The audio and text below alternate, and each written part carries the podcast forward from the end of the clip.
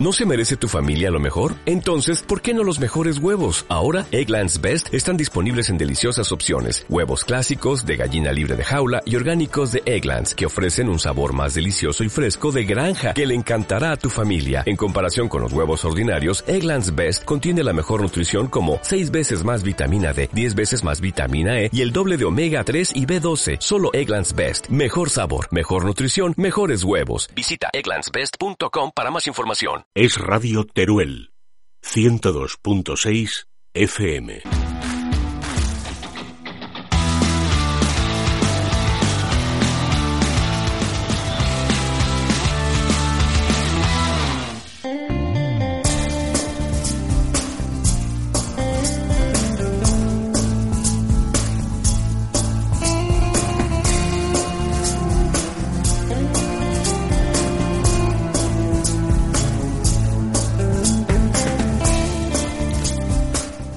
Muy buenos días, bienvenidos queridos oyentes de Radio Teruel a este programa que nos va a conducir como cada mañana hasta la una.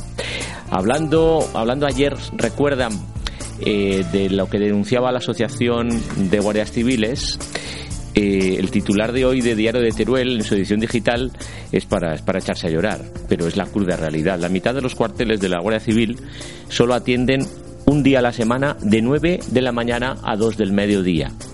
Cada agente de Teruel cubre el doble de territorio que sus compañeros aragoneses. Ese dato ya se lo aportábamos nosotros también ayer. Con eso, con ese dato objetivo, se pueden imaginar la capacidad de respuesta tan limitada que tienen los agentes del cuerpo para responder ante cualquier circunstancia que se da en el medio rural, de eh, cualquier tipo de delito que se dé. Hasta cuando se enteran y cuando pueden acudir, pues por desgracia a veces tenemos que lamentar males mayores. El subdelegado de la provincia no puede más que reconocer, el subdelegado del gobierno, que faltan recursos. Claro, los guardias civiles hace tiempo ¿eh? que están denunciando esa falta de medios, esa falta de recursos. Si a esto le añadimos, yo le añado, la diferencia salarial absolutamente vergonzosa de guardias civiles y de policías nacionales con respecto a otros cuerpos, eh, como saben ustedes, de este país, es para, para, echarse a llorar, insisto. No quiero ponerme más, más dramático en el arranque, ni más negativo, que no se trata de eso. Pero aquí estamos para contar lo que pasa. ¿Y, y, y qué pasa con el FITE? Ay, el FITE el Fondo de Inversiones de Teruel de este año, 2019, que no se ha firmado, que estamos ya en septiembre, avanzado septiembre, y que ahora, ya saben, como vamos a elecciones, pues o arbitran la fórmula que existe para firmarlo, aunque no haya un gobierno, aunque haya un gobierno en funciones, o se van a ir por el sumidero dinero, proyectos, que luego se tienen que destinar a inversiones necesarias para el desarrollo de Teruel. En fin, estos son las consecuencias, ¿verdad?, de aquellos a los que se les llena la boca cuando hablan de pactos y luego son incapaces de pactar, empezando por el presidente del gobierno de funciones, Pedro Sánchez, que como él decía en su día a Rajoy, le decía a Rajoy, usted es el único responsable de no formar gobierno. Maldita videoteca, ¿verdad? Pues ahora es él, con diferencia, el máximo responsable. Y las consecuencias son en cascada o como fichas de dominó. Porque no hay gobierno en España, ni lo va a haber, y esperen ustedes hasta cuándo. Eso afecta a las comunidades autónomas, eso afecta a los ayuntamientos, eso nos afecta a todos, a todos. Y en Aragón, por cierto, todavía con presupuestos prorrogados, como en el Estado. En fin, Sumario, lo que tenemos preparado el menú de hoy en Teruel aquí y ahora.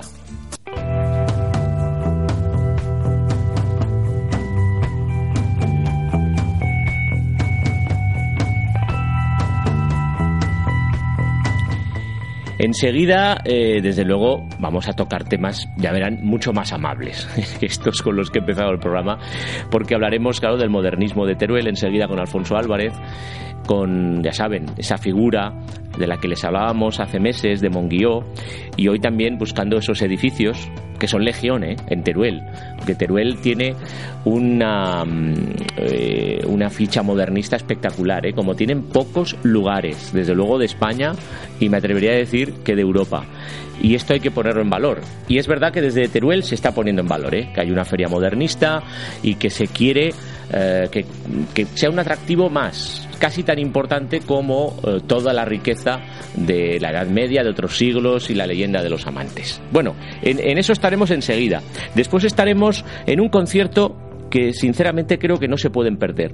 La Orquesta Reino de Aragón, el coro Amiki Musicae, eh, Antón García Abril, lo que van a hacer en octubre es, con motivo del 25 aniversario del Auditorio de Zaragoza, van a reeditar, van a repetir lo que fue el primer concierto hace 25 años, la novena sinfonía de Beethoven. Y lo van a llevar por todo Aragón. De hecho, en Teruel va a ser el día 5 de octubre a las 8 en un marco maravilloso en la catedral. No se pueden perder ese concierto, que habrá tenido lugar un día antes en Zaragoza y el día 6 en Huesca. Charlaremos con Sergio Guarné, con el director general de la Orquesta Reino de Aragón. También estaremos pulsando lo que le ocurre como está el comercio de la provincia, porque hoy tiene lugar la entrega de los premios Estrella Mudéjar del Comercio y nuestro invitado Ignacio Benajes, presidente de la Asociación de Comercio de la provincia de Teruel, nos dará todos los detalles. Hablaremos también con Belén Plumet. Belén Plumet es la gerente de la Asociación de Empresarios del Polígono La Paz, que están de aniversario, tienen cumplen 25 años, pero que están en tratos, en negociaciones, se van a reunir con la alcaldesa, con el ayuntamiento, para que puedan tener la autogestión concertada del polígono. Ellos dicen que es importante, porque ahora depende del ayuntamiento, que será más barato, eh, y creen que hay fórmulas para, para ello. Un polígono donde, por cierto, cada vez hay más empresas relacionadas con el comercio y los servicios, y cada vez menos en los polígonos con la industria. Bueno, le preguntaremos a Belén por todo ello y también nos quedaremos en un centro que puede ser pronto de referencia nacional, el Centro Integrado de Formación Profesional San Blas de Teruel, donde recientemente el Gobierno de Aragón inauguró el curso de la AFP, donde tienen casi 200 alumnos y es un centro de referencia en todo lo que se trate de materia agropecuaria desde su creación y desarrollo rural. Es decir, un elemento también la AFP para luchar contra la despoblación con alumnos que estudien aquí, que por cierto vienen de otros lugares de la provincia de Teruel. El centro también tiene una residencia para estudiantes y ojalá que ese talento también a través de la AFP, no solo de la universidad, se quede con nosotros. Y noticias, claro, que siempre tenemos mucho que contarle. Lo primero, el tiempo.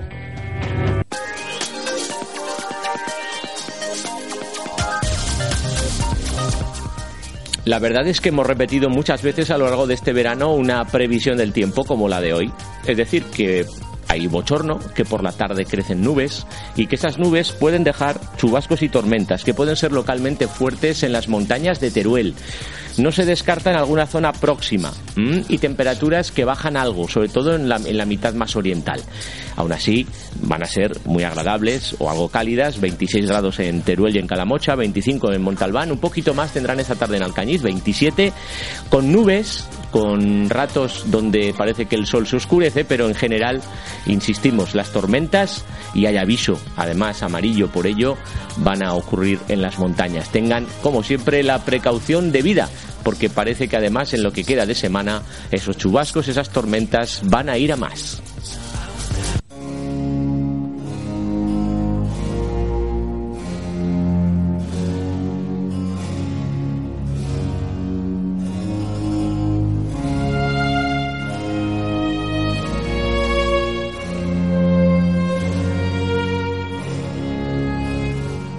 Alfonso Álvarez, buenos días, ¿cómo estás? Muy buenos días, muy bien, muy bien, Vicente, muy bien. Bueno, vamos a dar un buen repaso al modernismo. Eh, si te parece, antes de entrar en esos monumentos, nada, una breve, como hace tiempo que hablamos de, del origen del modernismo, sería bueno re- refrescarlo, ¿eh? y esa figura sobre todo de, de Monguió, auténtico padre ¿no? del modernismo en Teruel. Bueno, mm, Teruel no solamente es Mudéjar, Teruel también tiene un apartado importante, un patrimonio artístico en, la- en el ámbito de la arquitectura calificado como modernista.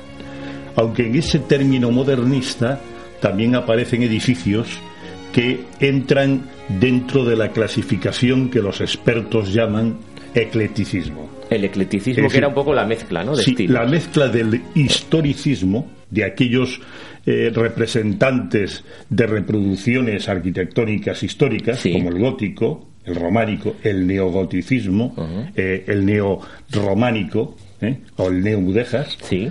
más ciertos aditamentos ornamentales procedentes del propio modernismo. Por eso hay, por ejemplo, la portada de la Catedral de Teruel no se puede calificar totalmente, a mi juicio, de modernista, sino más bien ecléctica, porque tiene algo de esos historicismos y además tiene la ornamentación propia de lo que podríamos llamar modernista, el art nouveau, ¿no? El, art nouveau. Por tanto, hay más, riqueza todavía, no solo modernismo, sino también otros estilos de, aquella eh, época. El modernismo mm, se consolida, se desarrolla en la ciudad de Teruel mm, debido básicamente a tres condiciones que se dan a finales del 19 y, principios, del 20, ¿no? Que sería la aparición de una burguesía, una burguesía que surge básicamente del ámbito de los servicios, del ámbito comercial. ¿eh? Teruel se convierte en el núcleo de comercio, ¿eh? de mercado, de todo lo que es la propia capital, más todos los pueblos de los alrededores.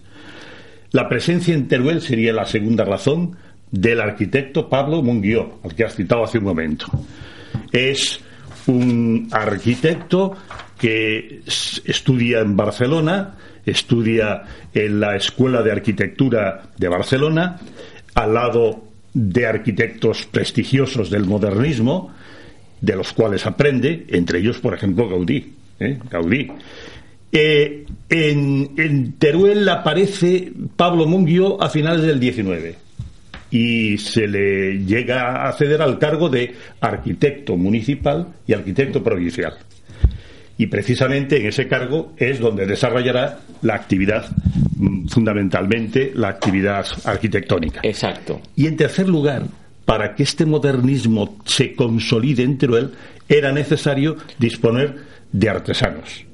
Artesanos sobre todo de la forja. Ya sabes que el modernismo se aplica en las, fachadas, en las fachadas al ámbito ornamental de la fachada con esos balcones que salen precisamente de estos artesanos. Por tanto, burguesía, el arquitecto Monguió y los artesanos. Muy bien, esas tres condiciones, a mi juicio, son las que llevan al impulso del modernismo. Y eso podemos decir que va a cambiar el, entramado urbanístico de Teruel. Bueno, en parte. En parte, en, parte, sí, en, algunos edificios, que vamos a ver algunos además que están sueltos, no está en una zona continua, ¿no? Pero eh, evidentemente que mm. dan testimonio de ese cambio, de esa forma de construir que demanda esa burguesía de finales del 19. Yo mm, me a ver, ¿cuáles ha seleccionado? en tres edificios que a mi modo de ver son los más representativos del estilo. La primera es la Casa Ferrán. La Casa Ferrán. Que es la primera obra modernista de Teruel. Y es la primera obra que hace Pablo Monguió.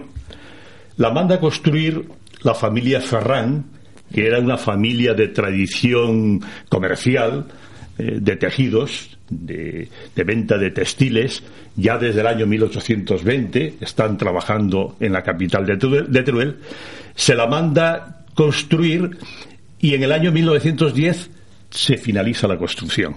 Está localizada, si ustedes pasean por Teruel, en un chaflán entre las calles, la calle Nueva, la calle Laureano y la calle, si mal no recuerdo, El Salvador. Es un edificio de siete plantas, distribuidas en un sótano, mm. en una planta baja, un entresuelo que tiene un uso comercial y tres plantas residenciales y termina y remata en un ático. Destaca, si uno está delante de la casa, destaca, a mi modo de ver, el conjunto de la elegancia y el dinamismo de su decoración eh, eso se basa en el juego de materiales, las formas empleadas, eh, como por ejemplo materiales combina la piedra con la madera, el estuco, el mármol y después la forja, ¿eh? que es incuestionable en el ámbito del modernismo, ¿no? todo es asimétrico, todos son ondulaciones, que es precisamente una de las normas estéticas del modernismo. Llama la atención, por ejemplo, el óculo de entrada de la casa, eh, que siempre que todo turista pasea por Teruel se detiene Le llama la ella. atención, sí. El interior fue reformado en el año 1976 por un arquitecto turolense, Carlos Ferrán, y manteniendo el interés de la obra inicial, como la escalera para subir a las distintas Eso es. dependencias y las columnas de fundición que incluso se mantienen, y parte del mobiliario. Es decir, que es una de las casas del modernismo de Teruel que mejor se conservan Más en la actualidad. y más espectaculares en la calle Nueva. Otra segunda obra que a mi juicio me parece relevante, importante, es la conocida con el nombre de la madrileña. La madrileña en la Plaza del Torico. Exactamente, Ujú. la plaza de Carlos Castel, en el número 8. Sí, señor. Está también se llama. diseñada por Pablo Monguió para la familia Garzarán y construida en el año 1912. El nombre de la madrileña le viene por el local comercial que originalmente estaba, en la planta baja. Repre- Es una casa que se hace para eh, alquiler de pisos. ¿Eh? Es decir, son eh, tres plantas con el bajo.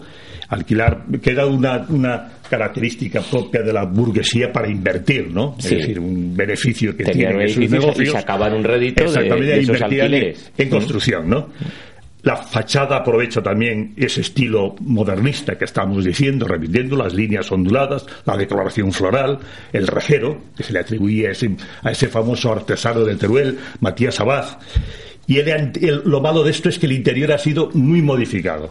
Se no conserva mucho, ¿no? absolutamente nada de lo original de la casa. ¿eh? Nos queda el exterior, la fachada. Exactamente, que es lo único que uno puede gozar ¿eh? viendo el exterior en la fachada. Y por último, Sí, a mi modo de ver, otra de las importante. casas es la Casa del Torico, Mm. ¿eh? que fue construido en el año 1912. Eh, su uso actual en su planta baja fue, en su momento, un comercio de tejidos, pero en los años 80 alberga las oficinas de la Caja Rural De la Caja Provincial Rural de de Teruel. Teruel. Eh, el edificio únicamente conserva la fachada y dos columnas de la fundición en la planta baja. Y destaca por ese color violáceo, violeta, eh, que le dio el arquitecto, combinado con motivos decorativos en blanco, ladrillo, cerámica y forja. Eh, se conserva bien, es una de las obras que, de alguna manera, si se ve, se observa, eh, pues está plenamente conservada. eh, el- la pureza estilística del modernismo se puede apreciar perfectamente en ella. Y ¿no? el color característico. y el color característico llama la atención, me llama la atención. Hay otras, Sí. otras, pues fíjate, Muchas. Por eh, ejemplo. la fachada esa que hemos citado de la Catedral de Teruel, que estaría en esta línea eclética, la ermita de la Virgen del Carmen, ¿eh? Sí, de la que también Carmen. estaría en este estilo eclético que he dicho yo, en la Casa Bayo, ¿eh? La Casa Bayo, que también se le llama la Casa de los Retales, parece ser en el de Teruel, eh, la Casa de Natalio Ferón, la Casa de Bernardo Sanz, etcétera, etcétera, Sí, etcétera. bastantes, es decir, bastantes es decir, diseminadas eh, por, por eh, todo el casco. Sí, el convento de San Francisco, que también tiene sus matices ecléticos, Ujú. es decir, que hay una combinación de esos movimientos historicistas del 19 con esa implantación del Art Nouveau que de alguna manera llega básicamente procedente de Cataluña y que implanta ese arquitecto que es el, el, el máximo representante. El máximo de esta representante. obra modernista en Teruel. también en cierta manera que se fija en Gaudí y lleva y trae a Teruel, mejor dicho, pues todo ese nuevo arte que va a cambiar parte de la fisonomía de esos de esas casas, de esos edificios que nos han llegado un siglo después a, a nuestros días. Eh, hay que recordar eh, que les diremos eh, y les daremos cuenta la feria modernista de Teruel Sí, que se noviembre, celebra en noviembre, noviembre. sí, ¿eh? noviembre, noviembre. Exacto. Recientemente ha estado Teruel, les contamos la semana pasada, en la feria de Canet de Mar y ahora van a estar en la de Alcoy, ¿eh? llevando la figura de segundo de Chomón. También, que habrá que hablar algún día largo y tendido de esa figura de segundo de Chomón y sacar a la luz todos esos turolenses de pro. Muy bien. Bueno, pues Alfonso, gran repaso al modernismo y nos vemos la semana que viene, ¿de acuerdo? Así será. Seguimos en Teruel aquí y ahora.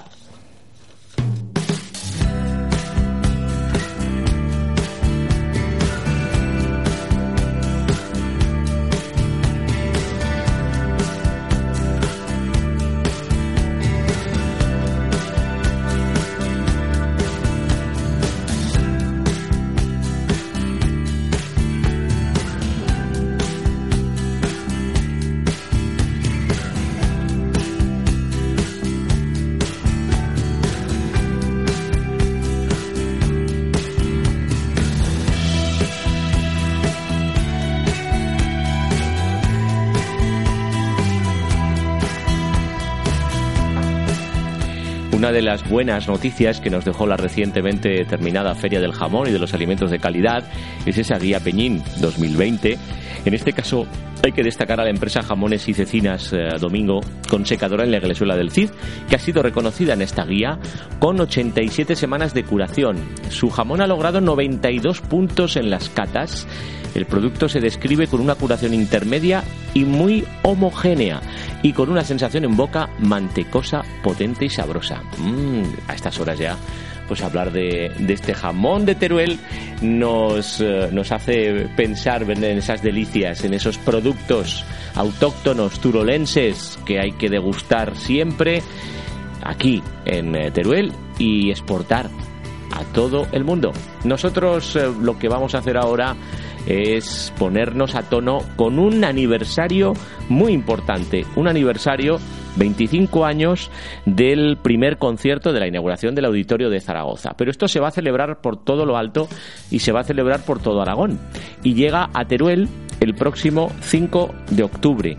Sergio Guarnés, el director general de la Orquesta Reino de Aragón. Sergio, buenos días. No lo tenemos todavía Sergio Guarnet. Bueno, pues vamos a, esperar enseguida a ver si podemos establecer esa comunicación con Sergio Guarnet, porque la Orquesta Reino de Aragón, junto con ese coro, Amici Musicae, van a interpretar el mismo concierto inaugural que se produjo en octubre de 1994. Entonces era con la Orquesta y Coro Nacionales de España.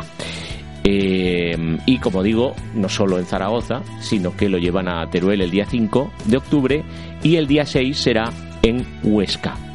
Es eh, una oportunidad, como vamos a escuchar enseguida, eh, única de tener esa novena sinfonía de Beethoven, tan reconocida por todos, con el apoyo de la Fundación Ibercaja, con el patrocinio de Ibercaja, y esa Catedral de Teruel, ese marco fantástico a las 8 de la tarde de ese sábado para disfrutar también con la interpretación de cantos de pleamar del eh, ilustrísimo Antón García Abril, que es hijo predilecto además de la ciudad de Teruel y que cuenta con muchos reconocimientos. Sergio Guarné, director de general de la Orquesta Reino de Aragón, ¿qué tal? Buenos días.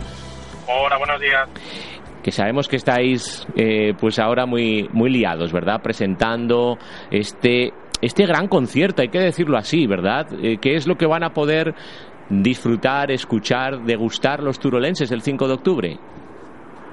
Bueno, yo creo que es un concierto histórico porque celebramos en primer lugar eh, los 25 años del Auditorio de Zaragoza y hemos ido a hacer una gira por todo Aragón. Y el 5 de octubre estamos en Teruel, que es la ciudad que, todavía nos queda pendiente para, para visitar en, en, la, en la región. Y vamos a poder ver pues un gran concierto compuesto por eh, cantos de pleamar de Antón García Abril, turonense predilecto, hijo predilecto de la ciudad, y la sinfonía número 9 de, de, Beethoven, que es la sinfonía más, más popular, más famosa, con su gran canto a la alegría, que, que bueno, que lo conocen miles de millones de personas en todo el mundo. Una gira importante por todo Aragón en este caso eh, y desde luego en Teruel, eh, barriendo aquí para Teruel, Sergio, además de esa novena de Beethoven, del coro, eh, Antón García Abril, ¿no? hijo predilecto de la ciudad y que tiene muchísimos e importantísimos reconocimientos y ese cantos de pleamar, ¿no? que será un poquito el, el, arranque ¿no? del concierto. Sí, hay que decir que el concierto nace en, el, en el proyecto original, nace el 5 de octubre de 1994, hace 25 años, y lo que hemos querido hacer es eh, copiar el mismo, el mismo concierto que se hizo en aquel momento en la inauguración del auditorio. Eh, en aquella ocasión fue con la Orquesta Nacional y el Coro Nacional de España, y en esta ocasión pues lo vamos a hacer, es un proyecto netamente aragonés, con la Orquesta Reino Aragón, con el Coro Amici Musicae, con un elenco de solistas aragoneses, y, nuestro máximo exponente a nivel internacional es Antón García Abril como compositor. Sin lugar a ninguna duda, él, es un reconocidísimo director eh, que ha hecho miles y miles de, cosas interesantes y, Cantos de Pleamar pues es, una gota eh, que, tiene toda la densidad de, la música de, Antón. Eh, queríamos también la, novena de Beethoven significa mucho, significa un canto a la humanidad, un canto a, a, la alegría, un canto a la esperanza de, la unión de los pueblos y, creíamos que, este, esta música iba a ser muy muy reconocida para todo el mundo y queremos pues eso llevar este proyecto a, a todo Aragón. Háblame Sergio del coro y de, y de los solistas. Bueno, pues el coro Amici Música es el, coro, un coro residente del Auditorio de Zaragoza, es un coro que, va a participar con unas 100 personas en escena en el concierto, o sea, va a ser un, gran coro, es el mejor coro que tenemos en, en, la región, sin lugar a ninguna duda, con una gran trayectoria. Y el elenco de solistas, pues como bien te decía, va a ser un elenco aragonés, eh, que va a ser Isaac Galán, va a estar como, como barítono, Beatriz Jimeno, Pablo Puertolas, y, y Vanessa García como soprano y bueno pues va a ser un elenco joven dinámico con, con, una gran trayectoria también y esperemos seguro que el público disfrute de, una velada inolvidable como bien decía ayer la alcaldesa Sergio Teruel, Teruel es una ciudad musical 100%, ¿eh? tiene, tiene mucha, mucha tradición. Además, a ti también te trae buenos recuerdos, Teruel, ¿no? Sí, la verdad es que es una ciudad que yo la, la quiero muchísimo porque he trabajado allí en el conservatorio, eh, tengo buenos amigos, tengo buena gente y la verdad es que el trabajo que hacen con, el conservatorio, con la escuela, en la escuela Antón García Abril, sí. es absolutamente increíble. O sea, que, es una ciudad pequeña, acogedora, pero que tiene un potencial musical absolutamente enorme y, y hay que decirlo así. De hecho, en nuestra orquesta participan varios músicos con un, con un gran nivel. Pues no queda más que ahora recordaremos a nuestros oyentes, Sergio, mm, cómo pueden adquirir esas entradas para un gran, gran concierto, histórico concierto de la Orquesta Reino de Aragón, del coro Amici Musicae, Antón García Abril. La verdad es que es una oportunidad única ¿eh? para disfrutar todos los melómanos de esta gran cita y ni más ni menos que en la catedral. Muchísimas gracias, Sergio, por, por estar con nosotros en el radio, en Teruel aquí y ahora. Muchísimas gracias a vosotros, Vicente. Un abrazo. Un abrazo.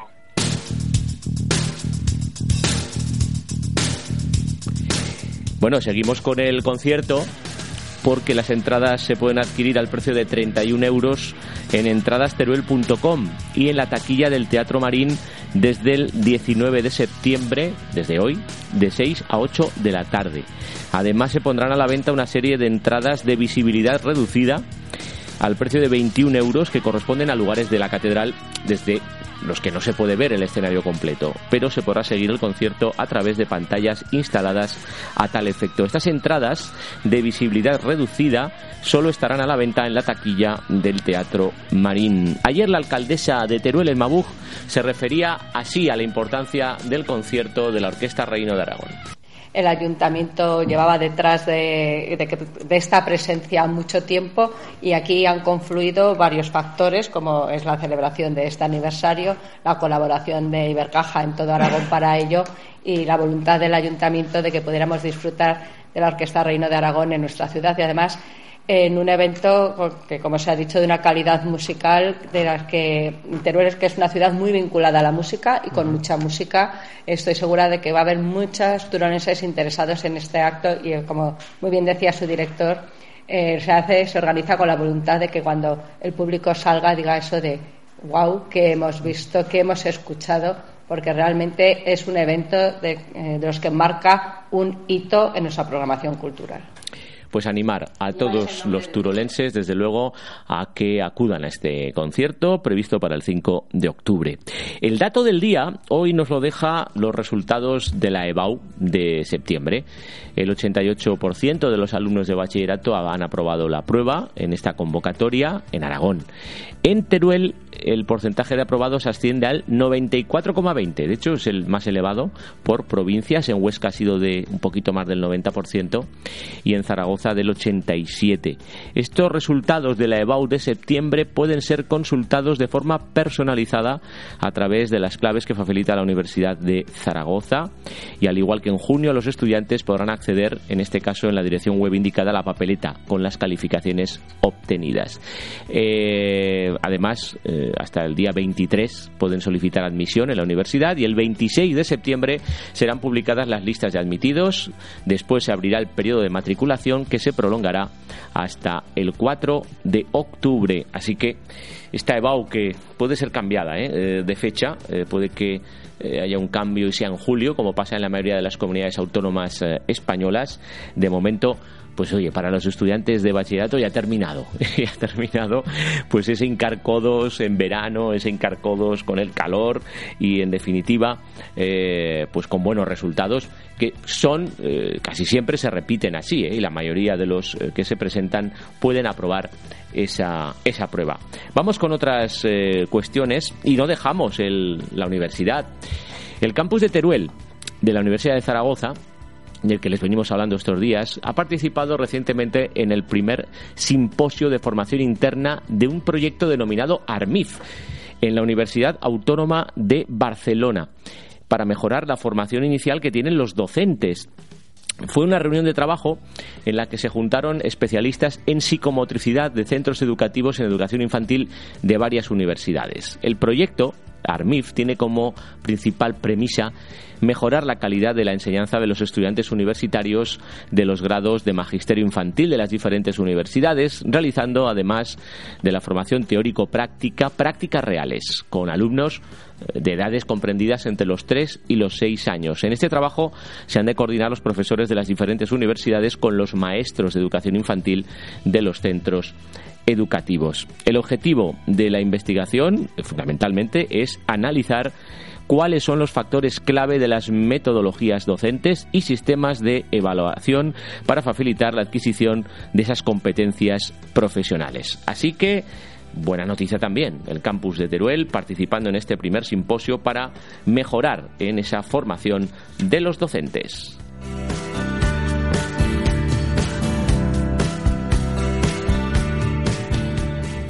Estás escuchando Teruel aquí y ahora.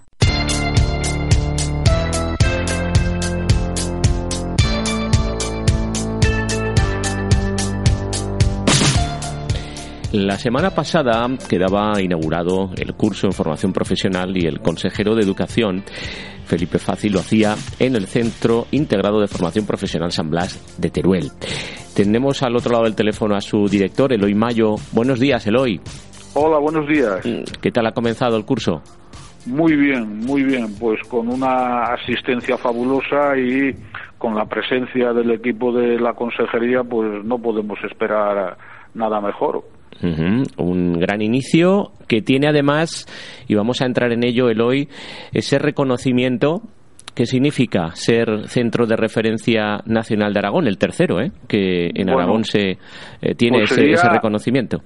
Sería un, yo creo que el, impulso definitivo que necesitaría la formación profesional de nuestro centro y colocar a la FP eh, con letras mayúsculas y en negrita en lo que es el marco del espacio nacional de la formación profesional, incluso internacional, porque los centros de referencia tienen también un cometido de organización de acciones formativas para docentes a nivel de lo que se ha dado en llamar durante estos últimos años el tema de Bolonia, ¿vale? Con lo cual sería un impulso muy grande para la formación profesional, pero sobre todo para este centro que lo pone en el mapa nacional de la FP. Explíquenos eh, centro de referencia en bioeconomía circular. Bioeconomía circular y gestión ambiental. Eso es. Las dos especialidades muy importantes en el ámbito de la provincia. Si queremos hacer un, un poco de historia, nuestro centro era un centro referente en el ámbito de la agricultura, de lo forestal y ganadero de toda la provincia, puesto que tenemos alumnos procedentes de cualquier rincón de la provincia de Teruel, Bajo Aragón, Maestrazgo, Giloca, Sierra del Barracín, de todos los de todos los rincones. Y evidentemente queremos mantener ese ese estadio, ese eh, impulso y ese escenario que teníamos. Y nuestra provincia, por desgracia, en estos momentos tiene un problema de despoblación importante. Yo estoy convencido, y así lo dicen incluso las universidades y algún escritor lo está empezando a utilizar ya como elemento muy importante de su relato, que la FP es una de las herramientas más potentes que podemos eh, colocar en el medio rural a favor de la repoblación de los, del medio rural. ¿Por qué? Porque no hay mejor forma que llevar al medio rural personas formadas, preparadas en destrezas, habilidades, conocimientos, etcétera, del ámbito y mm. del sector que significa mayoritariamente la agricultura, la ganadería, eh, lo forestal, para poder obtener una renta digna y esa sería una de las estrategias más potentes que hay que poner al servicio del medio rural. Se debe impulsar todavía más, ¿verdad? La formación profesional, que, parece que, siempre ha estado ahí a la sombra de, de, la universidad. Sí, ¿Mm? pero eh, los últimos estudios eh, nos están diciendo, en toda Europa llevaban ya muchos años diciéndolo, pues eh, poniendo como por ejemplo Alemania. Alemania hoy lleva muchos años realizando lo que se llama la formación profesional dual y demuestran de que la gente que proviene de la formación profesional, los alumnos, la población educativa, consigue antes eh, trabajo, consigue antes eh, convertirse en un emprendedor, en un empresario, que los que provienen de la universidad. Por lo tanto, yo creo que hay que eh, reforzarla, hay que apoyarla con medios, con actualización de equipos, de equipamiento, de sistemas didácticos y nosotros estamos en esa labor. Tenemos un centro que es un privilegio para los que quieran conocer las destrezas, habilidades del mundo ganadero, del mundo agrícola, del mundo forestal, de la hortofrutícola y tenemos que mejorar, mm. por supuesto, pero es un privilegio tenerlo, 300 hectáreas al servicio del mundo rural. ¿Qué enseñanzas, qué ciclos se imparten ahora mismo en, el centro? Pues tenemos dos ciclos superiores, uno de gestión forestal y otro de educación y control ambiental, que es una de las novedades de este curso. Mm. Ha empezado este curso. Tenemos tres ciclos de grado medio, uno de trabajos forestales, otro de agropecuaria, que ha tenido un incremento de matrícula del 250%, hemos pasado de 6 de matrícula a 17 y otro de actividades físico-deportivas de grado medio también, que ese no tiene problemas de matrícula, incluso tiene lista de espera. Más eh, un curso de formación profesional básica en trabajos forestales. Muy completos esos ciclos. Eh, ¿Cuántos alumnos? En total? Pues 199 matriculados, pero sospechamos que aún va a haber alguno más porque las últimas asignaciones las hace el servicio provincial y sabemos ya de que han llamado por teléfono y han escrito a través del correo electrónico que le reservásemos plazas de las que se suelen llamar residuales por lo tanto, yo creo que este año vamos a superar los 200 por primera vez en la historia. Mm. La última vez que teníamos, eh, digamos, el tope de matrícula fueron 166 y este año vamos a superar los 200. El centro también tiene una residencia, ¿verdad?, para los alumnos que la precisen. Mm. Lo que le comentaba eh, antes, para poder atender a la población educativa del medio rural hacía falta una residencia y la residencia la tenemos pues del año 93 inaugurada con yo creo que muchas de las nuevas tecnologías todas wifi etcétera y en unas condiciones muy buenas mm. eh, ya sabe hoy lo mucho que se está hablando desde distintos ámbitos de luchar contra la despoblación eh, a su juicio, ya nos lo apuntaba antes, pero ¿qué papel tiene o va a tener en el futuro una formación profesional de calidad para que eh, la gente se quede aquí, para que retengamos a, esos estudiantes y, no se vayan a, otros lugares. Muy importante, pero le voy a dar un dato que estos días lo hemos visto, lo hemos leído en boca de distintas personas y personalidades. Mm, hay un problema en este país muy grande con el tema de la titulitis. y es verdad que la titulación es importante porque un alumno, una alumna, cuando estudia, el objetivo es sacar la titulación, por lo tanto, la nota es importante. Pero tenemos que darle mucha más importancia a la cualificación a la adquisición de competencias, destrezas, habilidades en temas concretos, no solamente en el agropecuario sector forestal, en el conjunto de los sectores que contempla y para los cuales tiene estudios la formación profesional. Es muy importante. ¿Por qué? Porque al final un empresario, un emprendedor, lo que quiere es que su eh, actividad, sus productos salgan con calidad.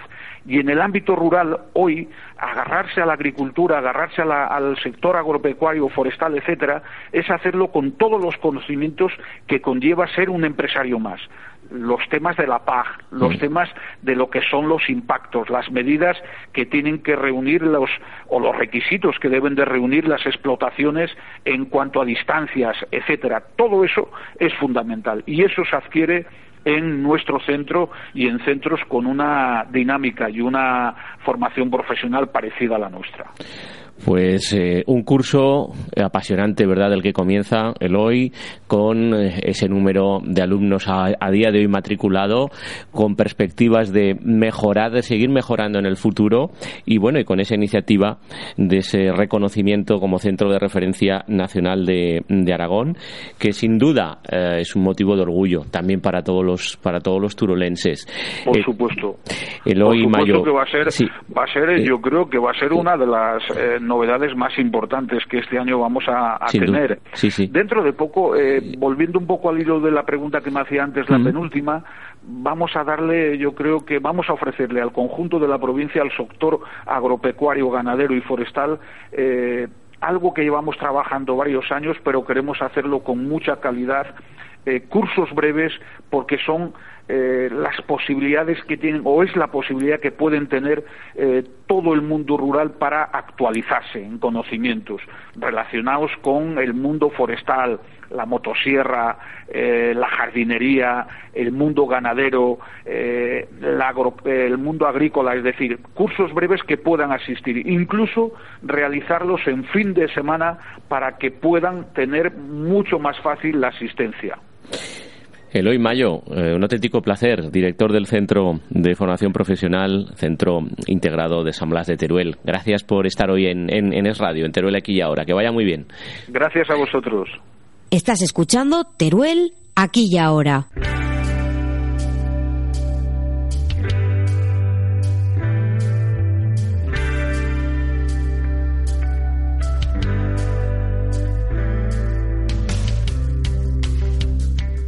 Y se lo comentaba en el sumario, en el arranque de nuestro programa, esta tarde tiene lugar el acto de entrega de los premios provinciales Estrella Mudéjar del Comercio. El presidente de la Asociación Provincial Comercio Teruel, Ignacio Benajes, ya está al otro lado del teléfono. Ignacio, buenos días. Hola, buenos días. ¿Cuándo va a tener lugar y dónde? Esta tarde, a las 8 de la tarde, en, la Plaza Los Amantes, en el Bar Mercado, en la segunda planta. ¿Y qué nos puedes contar de cuáles son esos premios y qué tradición tienen estos premios Estrella Mudéjar?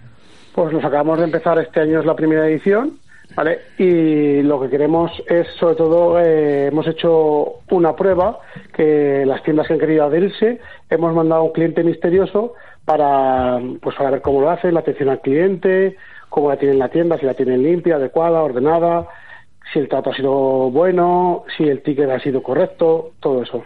Es decir, que habéis hecho como las grandes guías, ¿no? Que mandan a un. o los especialistas en gastronomía, que mandan a alguien a un restaurante, vosotros lo habéis hecho así con los comercios, ¿verdad? Correcto, siempre hay comercios eh, que quería hacerlo, ¿eh? Claro, claro, claro, no hay. ¿Y, cuántos comercios? Eh, comercios, eh, son unos 20 comercios que hemos enviado por toda la provincia, más o menos. Bien, ¿y cuántos premios se dan? Eh, tres premios. Tres premios que se darán esta, esta tarde. Y yo quería aprovechar, Ignacio, para preguntarte cómo está, cómo está el sector, claro, de tomar, tomar el pulso al sector comercial de Teruel. pues el comercio es un sector que ha sufrido mucho la crisis, entonces es un sector que está muy tocado. Luego dentro del comercio hay muchos subsectores. Hay subsectores, pues el de equipamiento del hogar, que poco a poco se va recuperando, el de equipamiento de la persona bajo menos y ahora está más tocado también pero depende un poco. El alimentario está mejor, ha subido bastante en poco tiempo, diferentes tipos de alimentario, que también depende un poco de su sector. Depende, ¿verdad?, de cuál, de cuál estamos hablando. para... Es una cosa muy general comercio para decir, va muy bien, va muy mal. Sí, sí, sí, sí. Aunque tiene siempre las afecciones, ¿no?, que afectan en general ¿eh? a, la, a, la economía, bueno, y al, al dinerito que tenga el, el, cliente, ¿no?, el consumidor en el, en el bolsillo, ¿verdad? Está claro que para estar hay que tener dinero. el, el, el, acto, ¿con, qué presencias va a contar y, en qué va a consistir? Pues vamos a entregar unos premios a los tres premiados, como te he comentado, y va a estar la directora, nueva directora general de comercio, y luego también estará el, vicepresidente de la Diputación. Bueno, pues esta tarde, como decimos en el mercado de Teruel, a las 8, ¿eh? estos primeros premios y que vengan muchos más. Premios Estrella Mudejar del Comercio. Ignacio Benajes, de presidente de la Asociación Provincial Comercio Teruel, gracias por acompañarnos y que vaya muy bien el acto de esta tarde. Vale, muchas gracias a vosotros.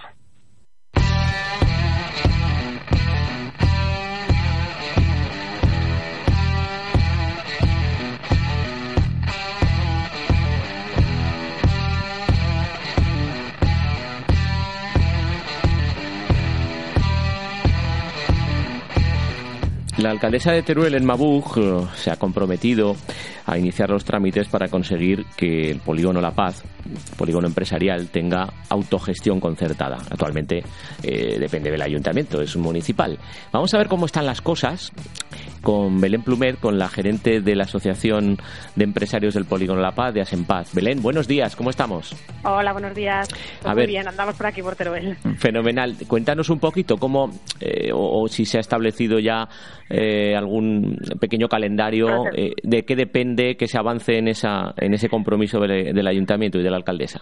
Bueno, pues en el, el, sábado, cuando estuvimos en, bueno, en la feria que habíamos organizado con respecto a la Feria del Jamón, pues eso nos comunicó de que se iba a llevar a cabo eh, lo que había prometido en, en su calendario bueno, en su, ¿no? Cuando, en su, campaña electoral. En su campaña, perdona, que no me salía.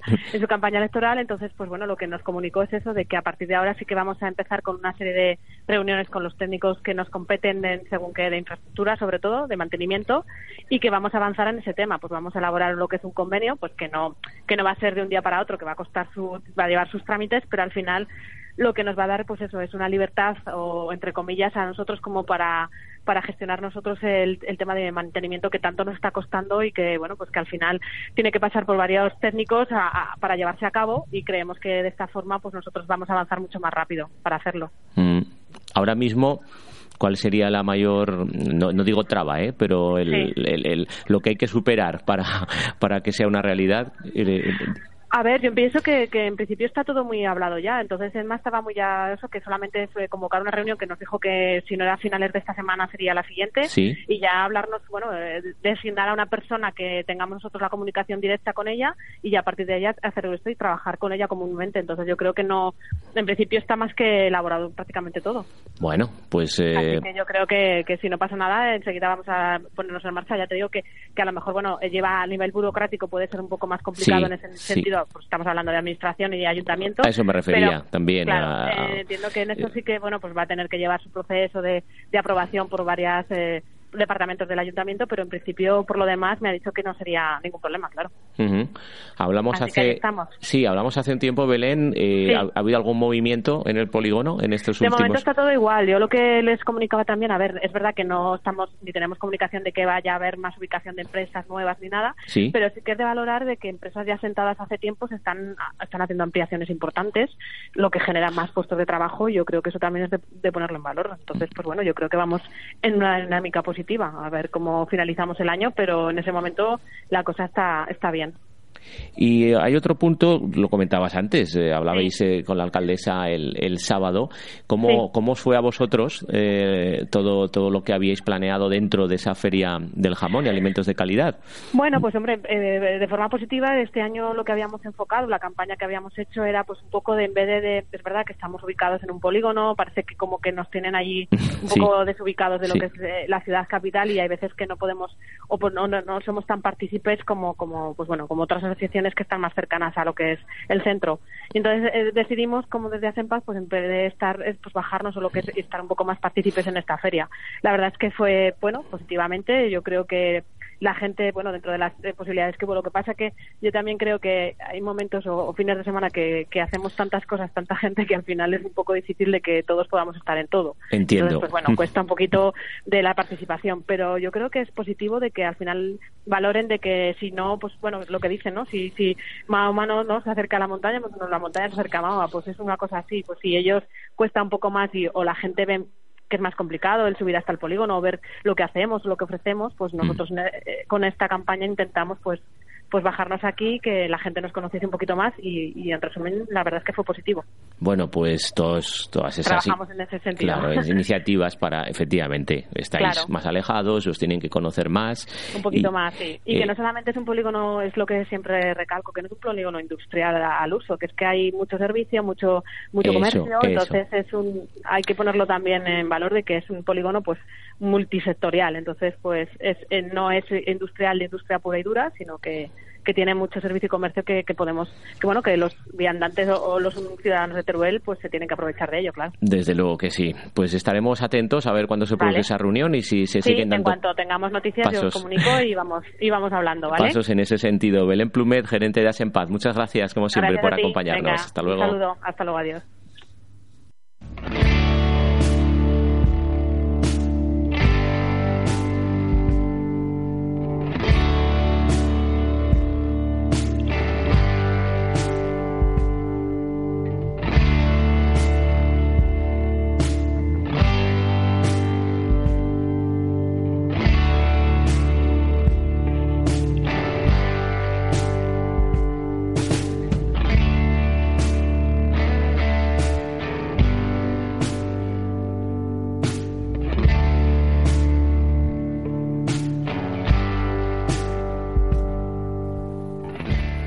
Noticias, noticias que tienen que ver, en este caso, con el Club Agility Tucán en Teruel.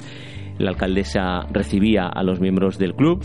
Eh, por supuesto, a los auténticos protagonistas, los perros, ya que han conseguido medallas en las últimas competiciones.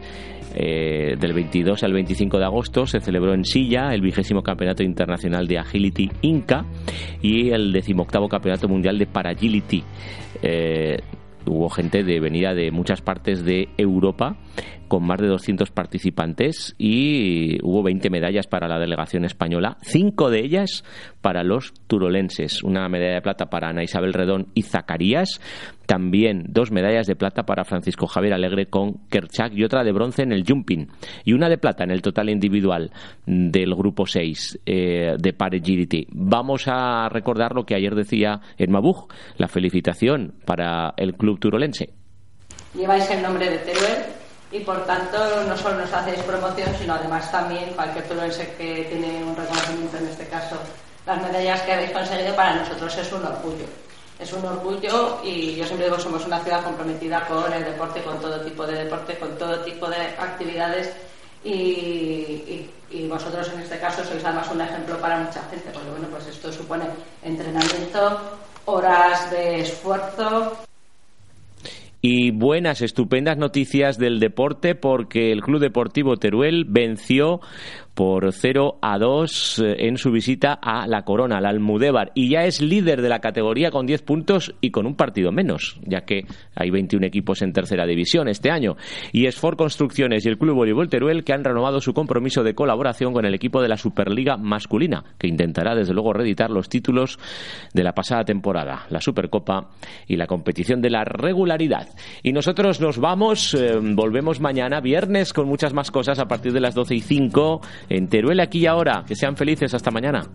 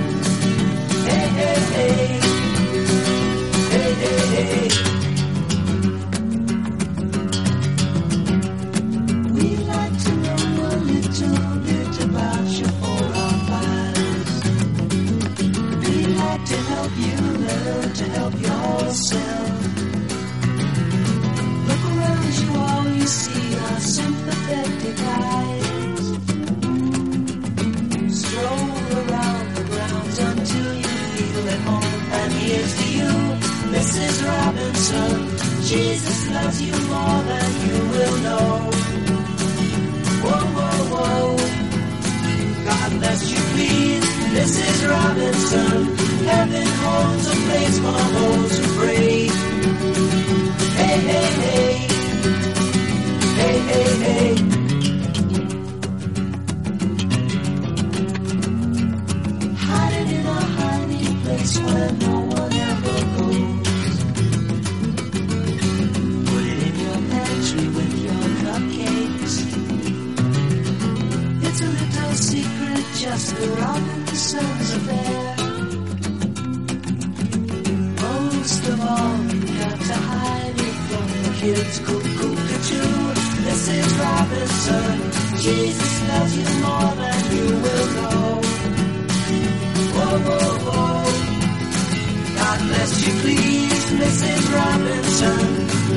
Holds a place for those who pray.